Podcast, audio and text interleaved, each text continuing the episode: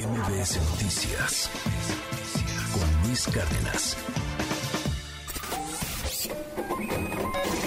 Economía y finanzas con Pedro Tello Villagrán.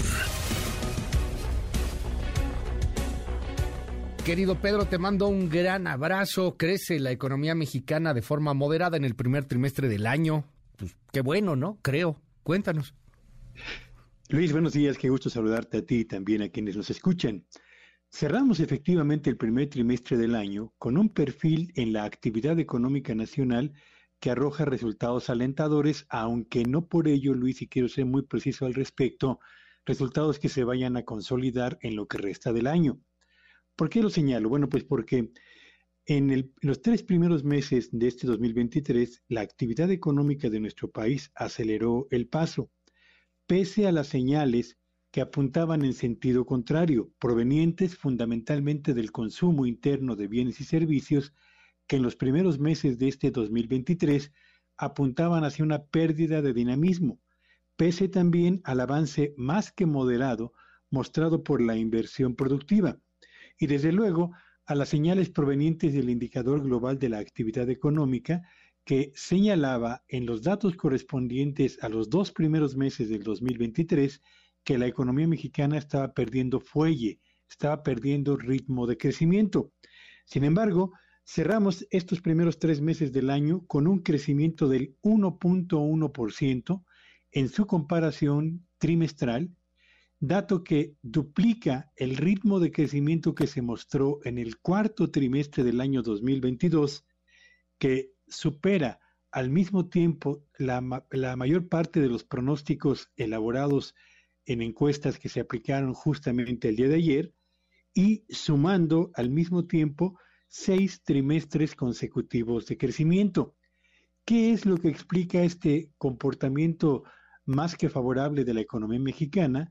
Bueno, pues fundamentalmente el comportamiento del motor exportador.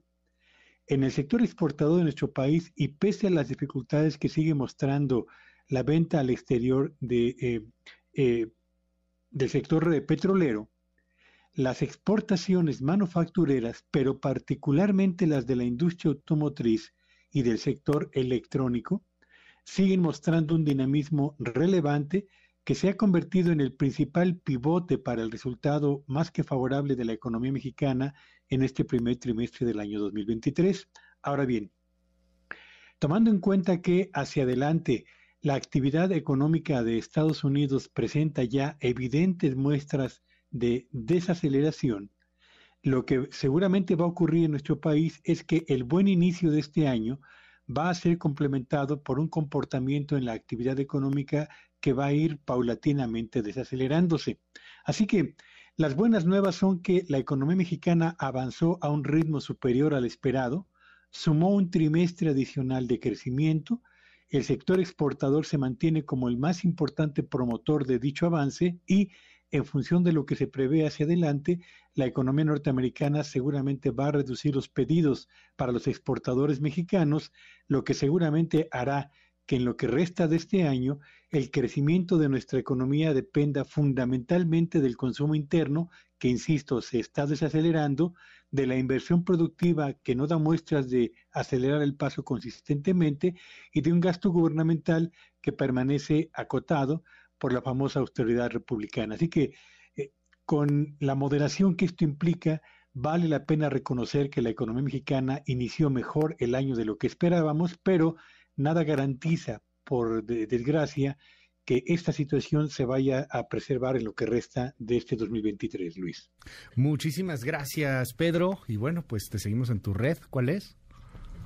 Sígueme en Twitter en arroba Petello Villagrán y que tengan un espléndido cierre de semana. MBS Noticias con Luis Cárdenas.